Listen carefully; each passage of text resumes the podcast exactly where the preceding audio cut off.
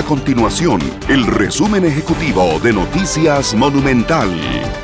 Hola, mi nombre es Alejandro Meléndez y estas son las informaciones más importantes del día en Noticias Monumental.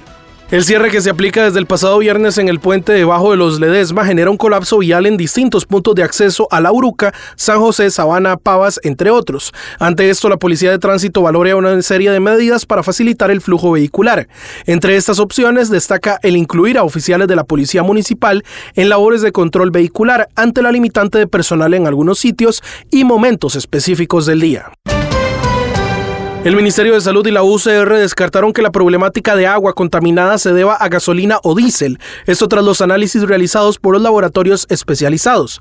Los vecinos de Tibás Moravia y Goicoechea aún no pueden utilizar el agua para consumo y se aplicarán abastecimientos controlados en Desamparados, Goicoechea, La Unión, Moravia, San José Tibás y Vázquez de Coronado desde este martes 4 de febrero para abastecer los lugares afectados. Estas y otras informaciones usted las puede encontrar en nuestro sitio web www.monumental.co.cr. Nuestro compromiso es mantener a Costa Rica informada.